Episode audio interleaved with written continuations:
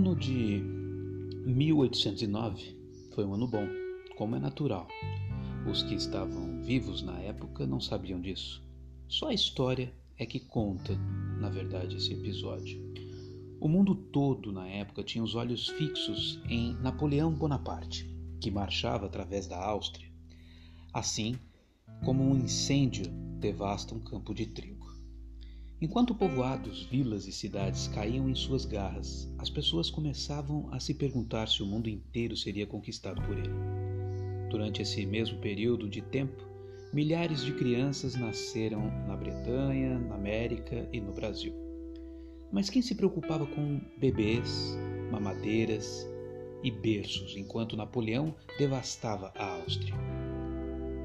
Alguém, porém, deve ter se preocupado porque em 1809 William Gladstone nasceu em Liverpool. Alfred Tennyson começou sua vida em Lincolnshire. Oliver Wendell Holmes deu seu primeiro berro em Cambridge, Massachusetts. A poucos quilômetros de distância, em Boston, Edgar Allan Poe começou sua breve e trágica existência nesta terra. No mesmo ano, Charles Robert Darwin usava sua primeira fralda e numa pequena cabana de madeira no condado de Harding, em Kentucky, um trabalhador analfabeto e sua mulher deram ao filho recém-nascido o nome de Abraham Lincoln. Aqui no Brasil, brincando nas ruas de Vila do Porto da Estrela, o garoto Luiz Alves de Lima e Silva. Alguns anos mais tarde, seria reconhecido como o Duque de Caxias. A vida desses estadistas, escritores e pensadores anunciara a gênese de uma nova era, mas ninguém se preocupava com esses desconhecidos enquanto Napoleão marchava sobre a Áustria. É estranho que hoje só os aficionados por história poderiam citar uma única batalha travada por Napoleão na Áustria. Mas não existe pessoa alguma que não tenha sido tocada, de alguma forma, pela vida desses homens que acabei de citar. Ninguém, que ninguém notou. Muitas pessoas estão sendo desprezadas porque os outros não veem o que há dentro delas. Minha missão é fazer você ver o que há dentro de, dentro de você. Não há um ninguém, há uma riqueza dentro de você, tal qual um escultor Vejo você de uma maneira muito diferente. Dizem que Michelangelo costumava andar ao redor de um bloco de mármore por dias. Apenas caminhava ao seu redor e falava sozinho. Primeiro ele via as coisas na pedra, depois ele as retirava dela. Nunca deixe que alguém o despreze. Você não é um ninguém ou um Zé Ninguém. Você é uma pessoa de imenso valor. Você pode passar toda a sua vida competindo com outros, tentando provar que é alguém e continuar sentindo-se alguém sem importância. Liberte-se disso agora. Você não precisa viver com esse problema nunca mais. Pare de tentar ser alguém, porque você já é alguém. Vamos voltar então para o começo.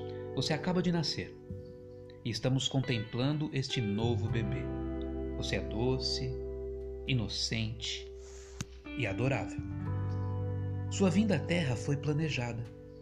Você é uma pessoa planejada.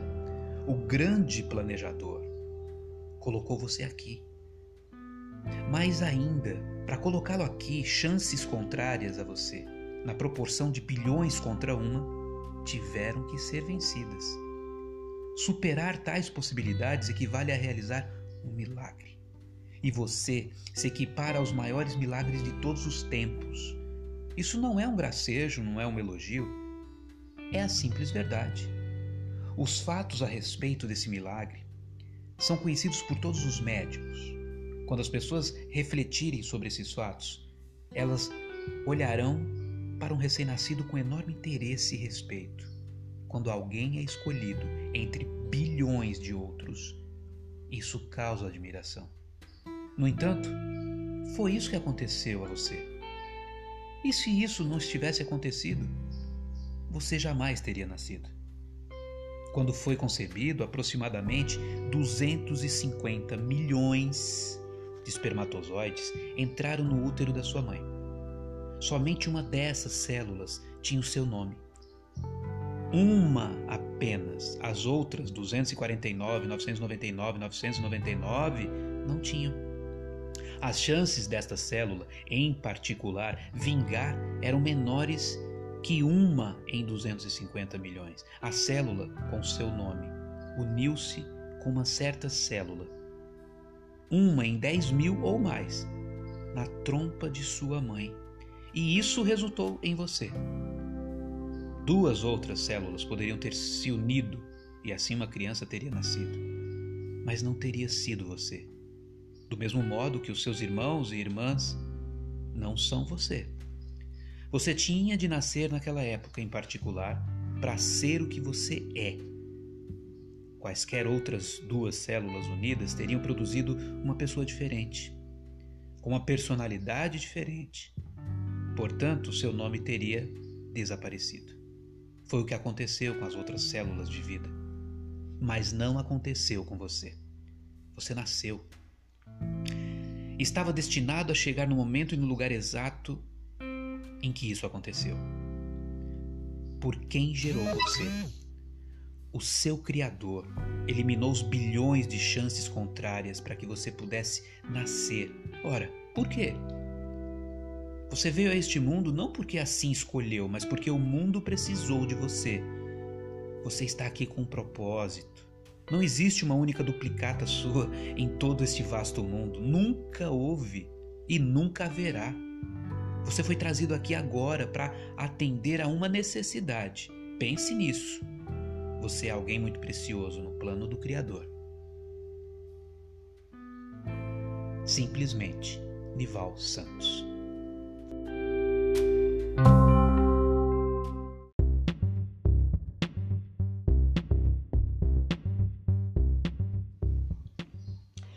Uma piada conhecida começa assim. Alguns sacerdotes estavam discutindo a questão de quando começa a vida. A vida começa, disse o padre católico, no momento da concepção. Não, não, padre, disse o pastor presbiteriano. A vida começa na hora do nascimento. Ambos então voltaram-se para o envelhecido rabino judeu. A vida começa, disse o rabino, acariciando vagarosamente a sua barba, quando as crianças vão embora de casa e o cachorro morre. É muito comum ouvir dizer que a vida começa aos 40. Mas eu não vou nem discutir esse ponto. Outra coisa que se diz muito é que a vida termina quando alguém se aposenta. Então, os anos de vida que se tem são muito poucos. A vida, a vida mesmo, pode começar quando você quiser que comece. E pode continuar por muito por muito tempo, apesar da idade. O importante não é propriamente viver, mas permanecer vivo enquanto você viver. A escada rolante é um excelente lugar para você aprender uma ótima lição sobre viver. Aposto que, assim como eu, você já viu gente que, sabe-se lá por quê, né? divertidamente tenta subir pela escada que desce ou querendo descer pela escada que sobe. O divertimento, nesses casos, consiste em correr como doido, suar em bicas, molhar a camisa na escada que sobe, para no final da brincadeira continuar plantado no mesmo lugar. Na escada que desce, o fenômeno é outro. Então, o sujeito tem de fazer das tripas coração, segurar-se como pode, equilibrar-se no fio do arame, viver como se estivesse à beira de um precipício para não despencar no fundo do poço da escada que desce, ou seja, para continuar plantado no mesmo lugar. Tanto tempo, esforço, suor para nada. Estar ativo não significa necessariamente estar em movimento. De que adianta movimentar-se tanto e não sair do mesmo lugar? De que adianta viver sem estar vivo? Sempre que você ficar em dúvida sobre se está ou não andando realmente para onde quer ir, pare um momento e pergunte a você mesmo: será que estou insistindo em descer pela escada de subir? Ou ao contrário, conforme as circunstâncias. Será que eu não estou insistindo em subir pela escada que desce? Em qualquer caso, o que interessa é descobrir se você está ou não empregando corretamente sua energia. E principalmente se está empregando para andar na direção em que deseja andar. Em outras palavras, você está sabendo usar corretamente a escada? Ou é a escada que está encarregada de decidir? Não se esqueça de que, na hipótese de você achar que está sendo muito esperto ao se livrar da responsabilidade de decidir sobre sua vida, quando a escada é quem decide, meus amigos, o risco é muito grande. Você pode estar suando a camisa e se esfalfando para acabar plantado no mesmo lugar. Você veio a este mundo repleto de valores, um propósito, um objetivo, um sonho. Estes são os ingredientes para permanecer vivo. Você é uma pessoa de valor. Existe uma razão para sua vida. Alimente esse propósito todos os dias. Isso irá mantê-lo vivo enquanto você viver. Simplesmente Nival Santos.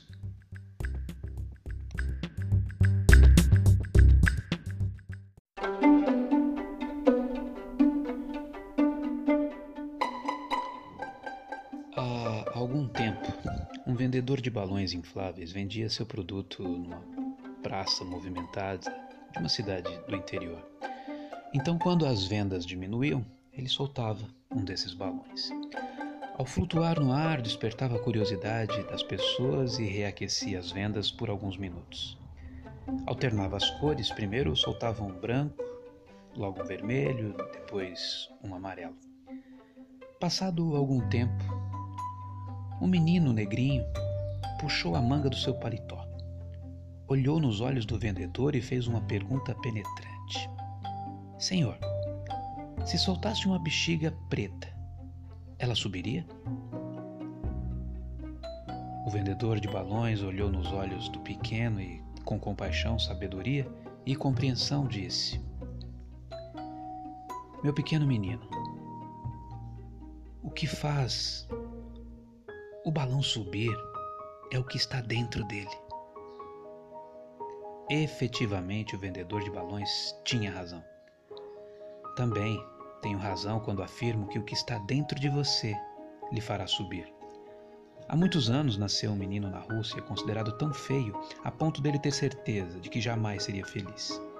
Ele lamentava o fato de ter um nariz muito largo, lábios grossos, olhos pequenos e cinzentos, mãos e pés grandes demais, sentindo-se muito, muito infeliz por se, por se considerar muito feio. Então ele pediu a Deus que realizasse um milagre e o tornasse um belo rapaz. Prometeu a Deus que se fizesse isso, ele lhe entregaria tudo o que possuía e o que viesse a possuir. Aquele mesmo russo era o Conde Tolstói, um dos autores mais famosos do mundo no começo do século XX, talvez mais conhecido por seu épico Guerra e Paz. Em um dos seus livros, Tolstói admite que ao longo dos anos descobriu que a beleza física que um dia ele tanto buscou não era a única beleza na vida. Na verdade, não era a mais importante. Tolstói chegou a considerar a beleza de um caráter forte como o bem maior. Lembre-se, é o que está dentro. Simplesmente, Nival Santos.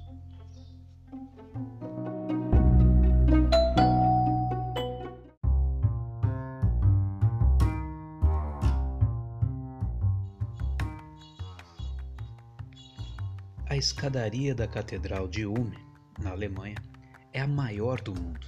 738 degraus de pedra para chegar ao topo. Sei porque ouvi um turista quase sem respiração, ofegante, citar o número do último degrau. Lá de cima você podia ver dois tipos de paisagem. De um lado, do sul da cidade, os Alpes da Baviera, e a leste, as colinas que margeiam o rio Danúbio. Em fins do século XVI, vivia nessa região um artesão chamado Hans Bablinger, cidadão de Ulm que queria voar. Queria desafiar a lei da gravidade, queria planar como os pássaros. Problema: ele vivia no século XVI. Não existiam aviões, helicópteros nem máquinas voadoras. Era um sonhador com planos avançados demais para a época. Queria o impossível. Hans Bablinger, contudo, dedicou-se a uma profissão cujo objetivo era ajudar as pessoas a conseguir o impossível. Ele fabricava pernas e braços artificiais. Trabalhava continuamente porque, naquela época, a amputação era uma solução comum para certas enfermidades ou ferimentos. Sua tarefa consistia em ajudar os deficientes a vencer os obstáculos. Bablinger sonhava fazer o mesmo para si. Com o passar do tempo, usou suas habilidades para construir um par de asas. Breve chegou o dia de testá-las na montanha dos Alpes da Baviera. Ótimo local, escolha auspiciosa as correntes ascendentes de ar são comuns naquela região. Em um dia memorável, sob o brilho do sol e os olhares dos amigos, ele saltou do patamar de uma montanha e chegou são e salvo ao solo. Seu coração vibrou de alegria e os amigos aplaudiram. Incrível! Bablinger sabia voar. Na primavera de 1594, o rei Ludwig, acompanhando de, um grande, uma grande comitiva, estaria visitando Ulm e o bispo e os cidadãos queriam impressioná-lo. Ao tomarem conhecimento do sucesso do voo de Bablinger, pediram-lhe que fizesse uma acrobacia para o rei. Bablinger assentiu. Desgraçadamente, preocupado com o conforto do rei e do pessoal da aldeia para a segunda demonstração, Bablinger escolheu a plataforma das colinas, às margens do rio Danúbio. Desgraçadamente, como já disse, porque ali predominavam as correntes descendentes do ar frio. No grande dia lá estavam músicos, rei e comitiva, prefeito, aldeões, todos reunidos à margem do rio. Bablinger subiu à plataforma, acenou, acocorou-se e pulou. E veio direto para o fundo do rio, feito uma pedra. No domingo seguinte, do alto do púlpito da Catedral de Ome, o bispo referiu-se pessoalmente a Bablinger durante o sermão, acusando-o de ter cometido o pecado do orgulho. Homem não voa, trovejava o alto prelado. Arrasado, destruído pela condenação do bispo, Bablinger saiu da igreja, entrou em casa e não tornou os, a pôr os pés na rua, até morrer, preso à força da gravidade, com suas asas, sonhos e corações partidos. A Catedral de Ume não é a primeira instituição a engaiolar um voador. Aos longos, ao longo dos anos, líderes, professores, nossos pais e colegas tornaram-se exímios na arte de dizer às pessoas o que elas não podem fazer. Enquanto falamos de dar liberdade às pessoas para voar, pense em si mesmo. Você tem fornecido asas? Você tem dado liberdade às pessoas para voar? Tem dado asa às pessoas que vivem em sua volta como Bablinger? Para inspirá-las a não desistir? Para estimulá-las a continuar tentando e tentando e tentando? Para distribuir asas é necessário acreditar na possibilidade de voar. E não raras vezes, para testá-las, será preciso arriscar-se, subindo altitudes assustadoras ou a perigosas plataformas de salto. Uma palavra final sobre a Catedral de Ulm. Atualmente é visitada quase que exclusivamente por turistas. Aos domingos, há pouca gente assistindo à missa. A espantosa maioria das pessoas prefere passar as manhãs de domingo voando por aí, pelo céu, de avião. Esteja você onde estiver, Hans Bablinger. Achei que gostaria de saber no que deu o seu sonho. Simplesmente Nival Santos.